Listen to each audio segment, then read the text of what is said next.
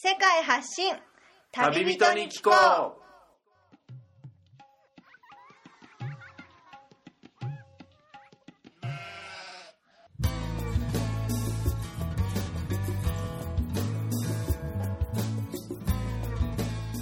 この番組は世界各地で出会った興味深い日本人の旅人にざっくばらんにいろいろなことをインタビューしていく番組です。現地での旅の話の本編と脱線話のアフタートークの2本立てでお送りします。さて今回の旅人からは世界のどんなぶっ飛び話が聞けるのでしょうか？今回は分割した前回からの続きとなっています。前回をお聞きでない方はそちらからお楽しみください。2時間程度ですか2時間ちょいぐらいで。はい道に迷わなければ。道に迷わなければはい。ああそうですか。うん途中道がだってポニーで通常行く道ルート普通に歩いてて危なかったりとか大丈夫でしたか？そうですね。あの途中まではあの道がちゃんとあるんですけれども、その後、まあ、1時間進んだあたりから、はい。だんだんとその川のそばを歩いていくという形になりまして、歩道がもうないような感じで。そうですね。え石の上を通ったりえだとか。はあ。もうそこまで行くとあんまり地元の人とかもほぼ見かけない村も村落もないようなとこ。そうですね、ええ。村落はなかったんですけれども、えまあ、その川をこう登っていってるはいはい。時に、まあえ川の少し見上げたあたり側面にえ側面。人がいまして、ええ。畑を耕しておりまして。そんな結構急な勾配な場所なんじゃないですか？そうですね。結構ええ斜面的にはええ。角度は鋭かったと思うんですけれども、そこであの牛を使ってええ。土を耕していました。あそうですか、はい。もしかしてそういう場所の方が美味しい野菜ができるとか わかんないですけどそんなにねはい。うん難しそうな地形のところで。はい。そうですかじゃあそういういろいろな景色を経て滝にたどり着いたと。もうはい行く時ね結構汗ばんだりして。はい。うん。もう日差しが照りつける中そうですよね晴れてれば。景色はいいとはいえ、はい。でやっと滝のその滝壺の泉が広がるところに着いたと、はい。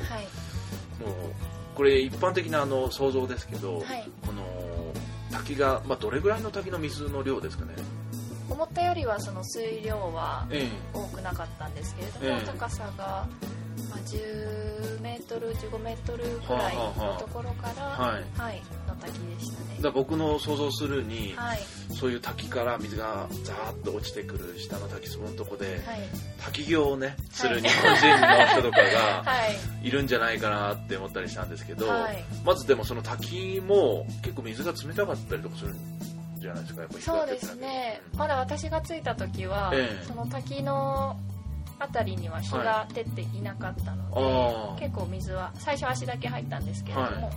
水は冷たかったです。あ冷たかった。はい、でもこの滝行のチャレンジをね、はい。やってみたいというふうに思ったりはい。はい。やりました。入ったんですか？はい。そうですか。周りにそれ人とかは他のね釣り人とか来てない時間帯で？えーっとあのその日が最初に着いた時ははい、人は誰もいなかったんです、ね、あそうですか。でしかしあの水がまだ冷たいので、うんうん。日が少してもう少し太陽昇ってからはい。帰ろうと思って待っていると、えまあ、ちょうど日が差したくらいに、えはいはいあはい。の欧米人たちのはいはい。観光客が、まあ、2組くらいはいはいはい。やってきたんですよ。ええ。ちょうどじゃあその滝壺の泉に入ってる時にはい。来て、はい。ちょっと飽きちゃったみたい飽きちゃっなたと思いながらも、はいはいやるしかないやるしかない。ちょっとねこの様子をね、はい。その番組のブログとかにね紹介したいぐらいですけど 滝行、これ日本にしかほぼないような多分文化でしょうね。ね。中国とかにもあるのかな。まあお ヨーロピアンが見ても何やってるんだあのクレイジーなねアジアンのやつはっていうふうに見られるかもしれないですけど、思ってたでしょうね。そうでしょうね。でもこの上流の水のねあの流れのとこだとすごい水も澄んでて綺麗なんじゃないですか？滝の。はい綺麗でしたね、うん、そのまま飲むこともできたりとか？はい。上流なので、はい。もう私も飲んでみたんですけれども特別変な味も何もなく、うーん。2時間歩いてきた後だったので。そうですよね。喉も潤して。はい。ちょっとやっぱ帰りのことも考えてもし来る場合は簡単なねちょっとおやつとか食べ物とかはい。持っていくとなんか持ってったりして。はい、えー私はリンゴとビスケットを持っていきましたね。うんあリンゴもこっちだと見かけたのが普通の日本のあの赤いねああいうやつではなくって青リンゴみたいな。そうですね、うん。青リンゴが多いですし、うん。あと日本のより小ぶりな小ぶりな、はい。うん。歩きながら食べれるようないいですよね。ね。ああいうピクニック気分で、はい。そうですか。その滝まで、ね、普通はガイドを雇ってそのオベジのグループはガイドを雇ったりしてたんじゃないですかやっぱりはいしてましたね。2組に対して確かはい。あの子供が3人くらい。欧米のその2組もはい。滝の中に入ったりしてたんですけれども、滝の中というより泳いでいたんですけれどはいはい。滝行はしてます。そうですよね。それは多分知らないと思いますからね、その間、まあ、そのガイドの子供たちは、はい。持ってきた太鼓などを叩きながらああそうですか、はい、待ってましたね。自由ですね、はい。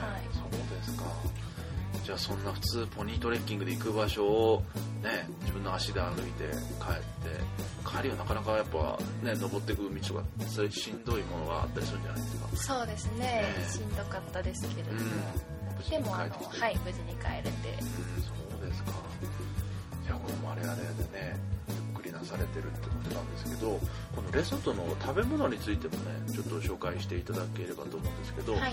主食はどんなものを食べたりしてるんですかね？主食は、はい。あのトウモロコシが結構この辺はい、育ててうんいる畑をよく見るんですけども、他のアフリカの国でもよはい。く使われてるメイズという品種の白いトウモロコシのやつの粉をひいた。はい、はい、そのトウモロコシをはい。ひいた粉を、えーお湯で溶いてはい。作られたパパというものが主食となってます、うんうんうん。どんな形状ですかね？形状としては、はい。蒸しパンのような見たはあ。目ではい。味も、そうですね。蒸しパンのような味がします、蒸しパンのような。はい。これはやっぱりね出来たてのあったかいやつと冷めたね冷たいやつだったらやっぱり高い方が。あったかい方が。うんどちらも食べたんですけれども、ええ。やっぱり出来たてが美味しいですか美味しかったです。おかずはどんなものをこっちにありますかね。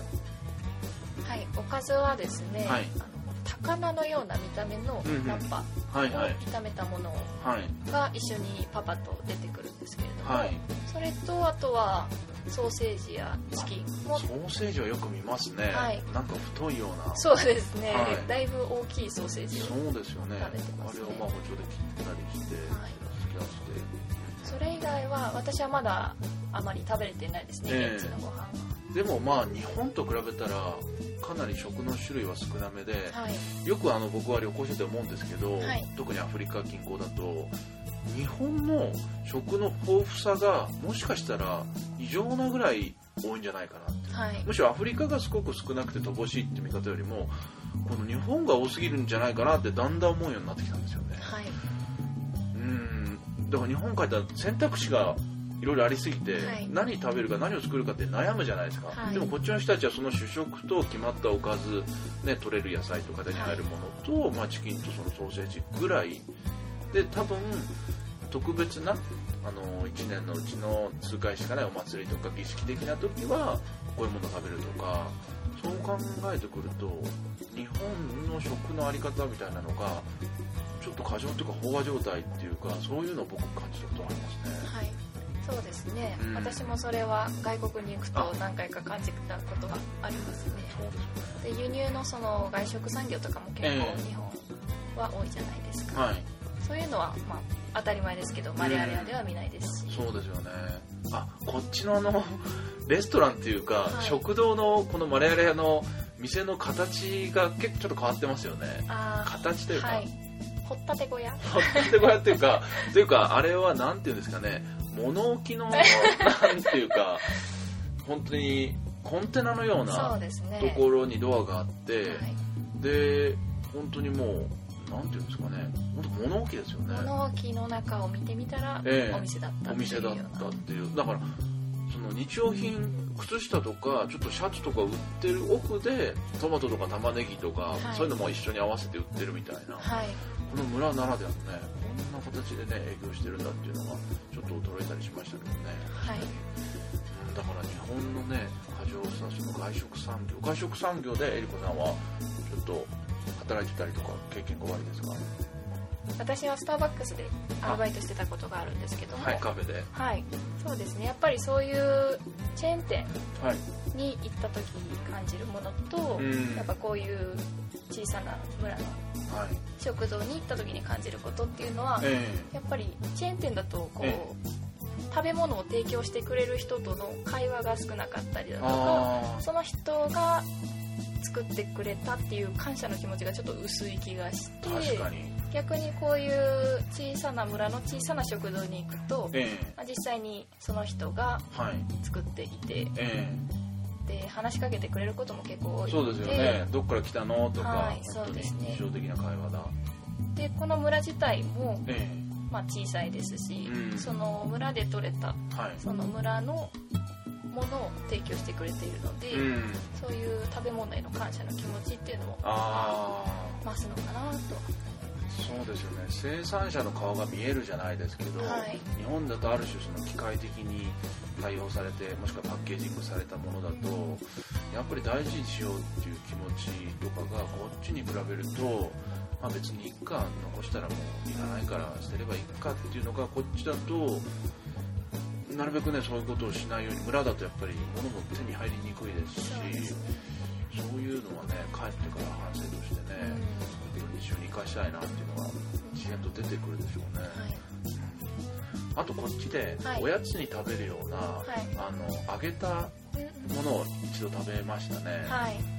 食べましたね。はい、揚げパンですかね。はい。たこ焼きが本当に あの野球ボールぐらい野球ボールほんよりほんのちょっと小さいぐらいまで大きくなった、そうですね。はい揚げパンが、まあ、マレアレアロッジの入り口のすぐ出たところに売ってますね。そうですね。前のお立て小屋のはい。一つで売ってて、あれが南アフリカのランド1ランドが、まあ、10円ぐらいなんで0.5なんで5円ぐらいで本当に揚げたあのねおやつ的になるはい。食べれてっていう感じで食に関しては本当ロッジで食べれば、まあ、レストランでオーダーすればある程度ちゃんとしたものが、まあ、お金はちょっとねしちゃうんですけど、まあ、このロッジにキッチンもあるんでちょっと食材を買ってきて済ませたりして、まあ、ロッジの中にあのハンモックとかベンチとかで読書したりとか、まあ、本当にここの村にいる間はゆっくり過ごせるっていう感じでねはい。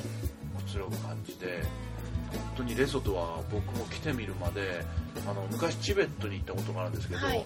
ここは本当アフリカの中のチベットって呼んでもいいぐらい標高と景観と、はい。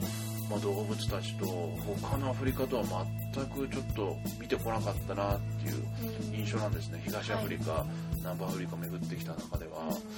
なんでいつかまたね本当に戻って見てみたいなっていう場所の一つに本当強くね僕の中ではちょっと紐づきましたね、そうですね。私はその他のアフリカへ行ったことがないので。うん、あそうですか。今回ねそのケープタウンとはい。レソトと。はい。はい、なので、まあ、ある意味ではアフリカらしいアフリカを見ぬままちょっと去ってしまうことになるのかもしれない言われてみるとそうですよね、はい。一般的にアフリカはいろんな面できついですよね、はい。それをここのレソトだけだと この天空の楽園を見て、このケープタウンに入って、帰りは？帰りは、えーダーバンから。あ僕がこの来る前に来たダーバンあそこもまあまあ都市ですからね。海沿いとはいえ。じゃあアフリカに来たとはいえ、はい。意外なね場所ばかりをはい。ザ・アフリカではないような、はい。そうですか。じゃあ今度またいつか来るときは、はい。ザ・アフリカを体験して。ね。サファリも。そうですよね。サファリをねいろいろ見たり野生動物を見たりマラリアにかかってみたりそれもまあそうですね。うんまあ命の危険にね関わるんではい。十分、もうこれ冗談で、はい。じゃあアフリカらしいアフリカですか？そうですか。うん。じゃあレスアフリカらしいアフリカをその私訪れずにあ今回は。はい、はい。するということなんですけれども、えそれでもそのこのレソトっていう国はええ。本当に美しい場所でえ、うん。標高が高く山脈が美しくうん。で夜は満天の星空。あで中でもあのレソトをつ訪れた人の中でええ。すごいもう評判がいいのがあ、え。えっと、最初の方に述べたドラケンスバーグ山脈。えはいはい。そこをを通って南アフリカへ抜けるルートはいはい。ですね、ちょうど僕は逆ルートですね。はい。南アフリカからその山脈を越えてレソトに入ってきた、い。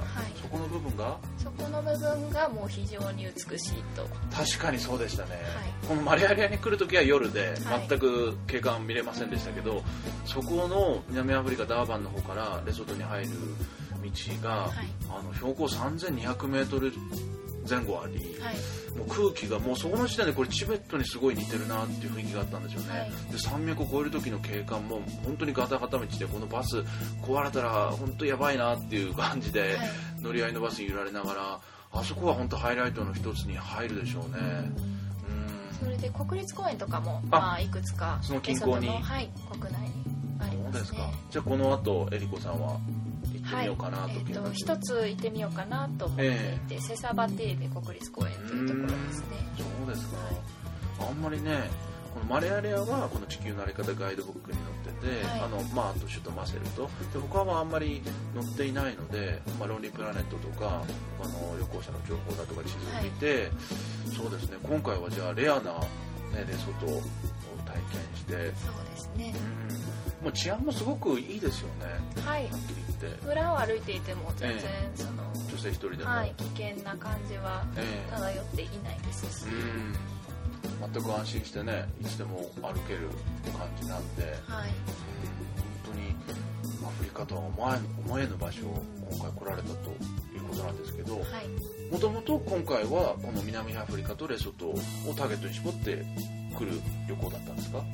えっ、と実はもともとは、はい。レソトはまあ数日でいいかなと思って、まあ、最後の方にちらっと訪れようと思っていたんですけれども、えなので最初はケープタウンに入ってナミビアに、ナミブ砂漠を見ていこうかと、はい、思っていたんですはい。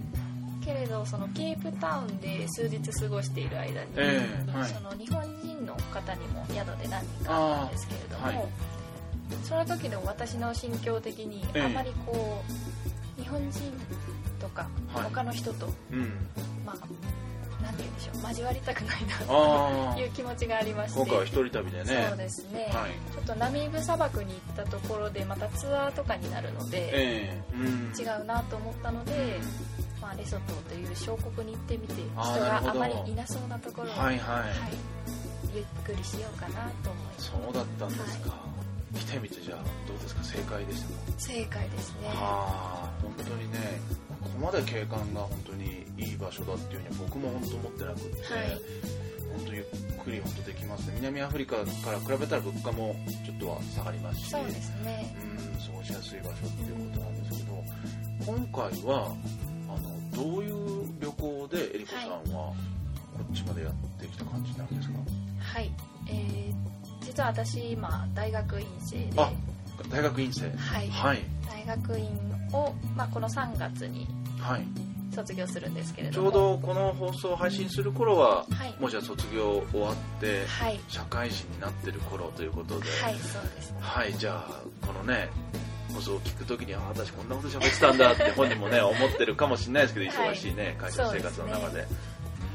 それで卒業旅行で、はい、最後にあの長い休みが取れるということで、え距離の遠いアフリカを選びました。ー卒業旅行っていうと、はい。やっぱりね一緒に学部でね過ごしてきた仲間と何人かでね出かけるイメージがあるんですけど、今回もう来て一人で。はい一人で。そうですか。はい。もともとその卒業旅行はい。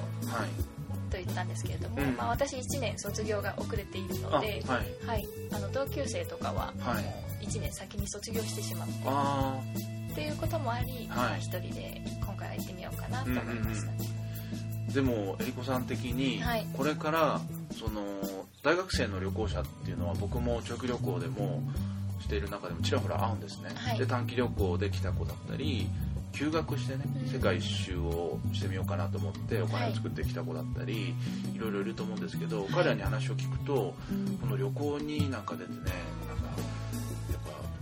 就職する時にやっぱりね不利になるんじゃないかとかその出るまでの心境を聞くと、はい。い、ろいろな葛藤を経た上で出てきてる子も中にはいるんだなっていうのが分かって、はい。で今この放送を聞いてる学生の人たちでもあのある種悩んでるじゃないですけどね。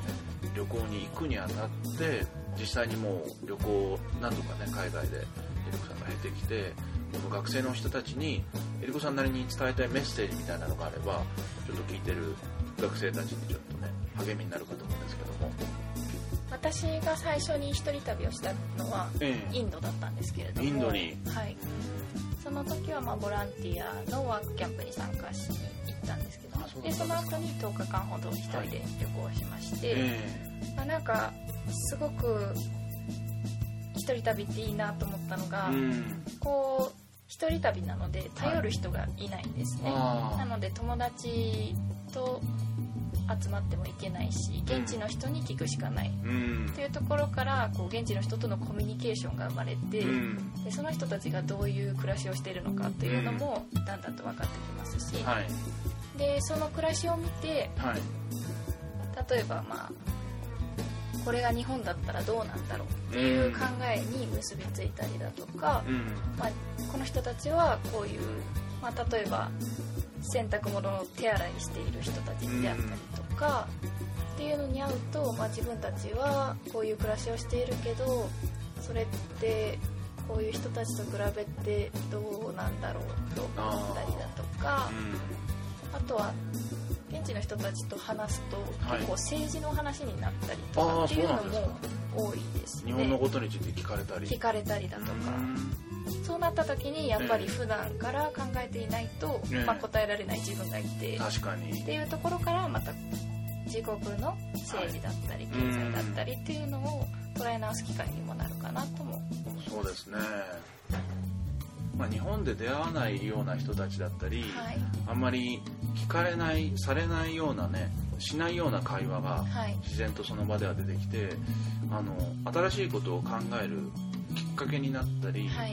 うーん好奇心っていうのが自然とね湧いてきたりっていうのが、はい。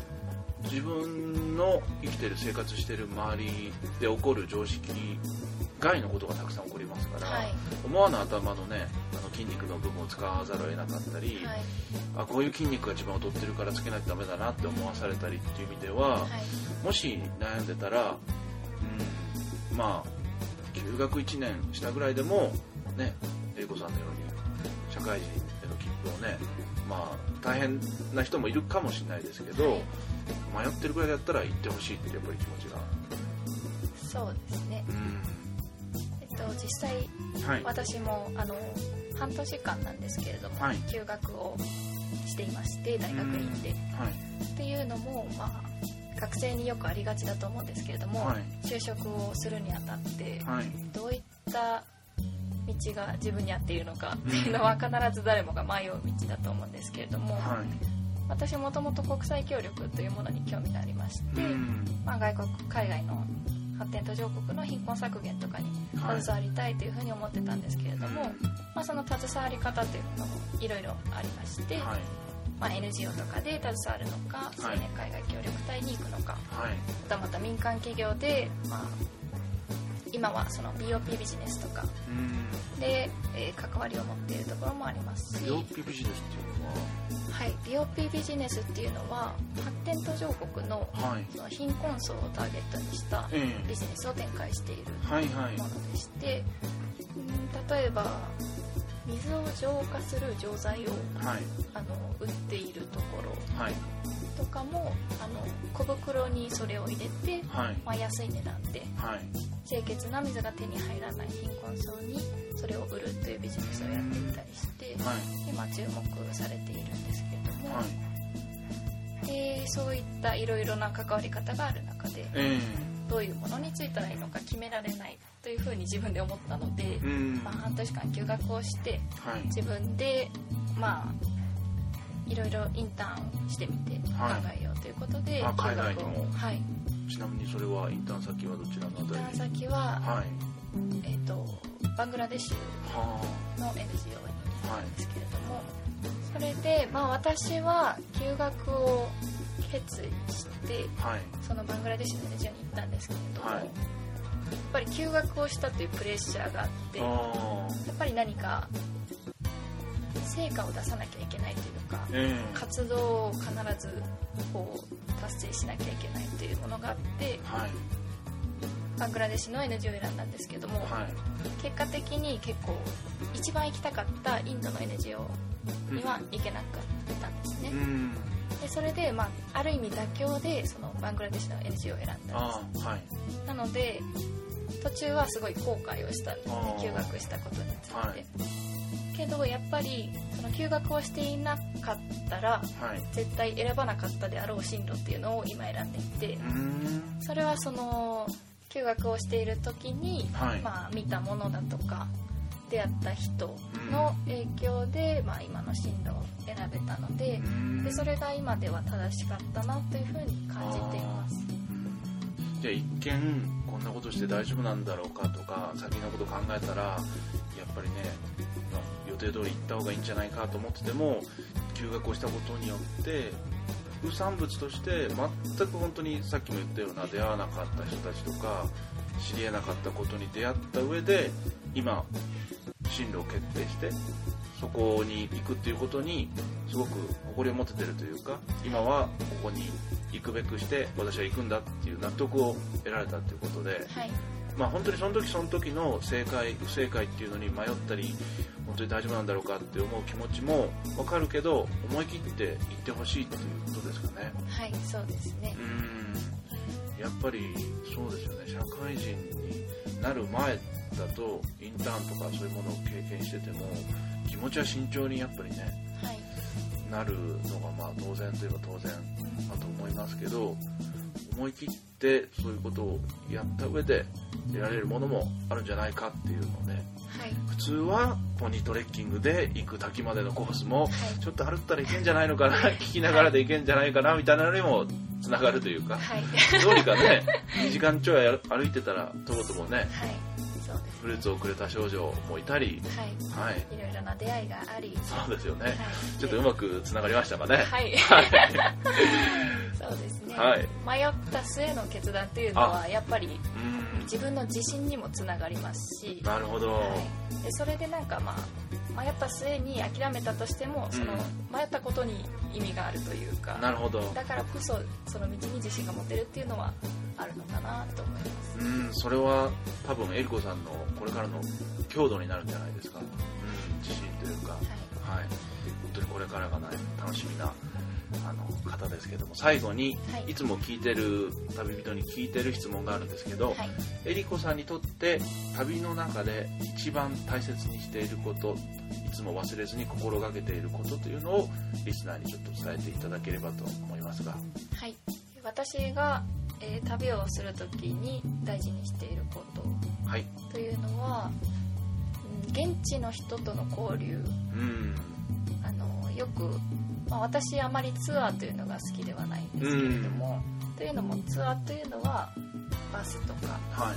飛行機に乗って、えその都度ポイントポイントで、うん。あの見どころを巡るというものが結構多いと思うんあるですけれども。種予定調和の上で。そうですね、そういう組まれたツアーではなくて、うん。こう予想外の出来事が起こるっていうのがうん面白いところだなと思っていて、でそういうのはやっぱりこう、まあ、現地の人との交流から生まれてくるのかなと、予期せぬところで出会ってうん。ご飯に招かれたりとか、はいはいはい。予期せぬところで騙されたりだとか、はいはい。いろんなことも踏まえて、はい。それがねこれからの社会経験にもねはい。生きていくんじゃないかと、はい、うん。と思いますね。なるほど。まあいろいろ迷ってる人にも思い切って道を踏み外してもい。それは後でねあの軌道修正もできるしそっちの方が面白いものが見つかるんじゃないかっていうことをね本当に旅のテーマとしてもこれからも持っていくということで。はい。はい。ではねあのいろいろな話をねレソトについて南部アフリカ他の旅行の話についてもお伺いしてきましたが、えー番組の感想またはリクエストご意見などがありましたら番組宛てのメールアドレスがありますのでこちらまで送っていただければと思います。アドレスは旅アスクアットマーク Gmail.com スペルは tabiask アットマーク Gmail.com となります。それでは世界発信旅人に聞こう。今回お届けしたのは私みつると。エリコでした。ありがとうございました。ありがとうございました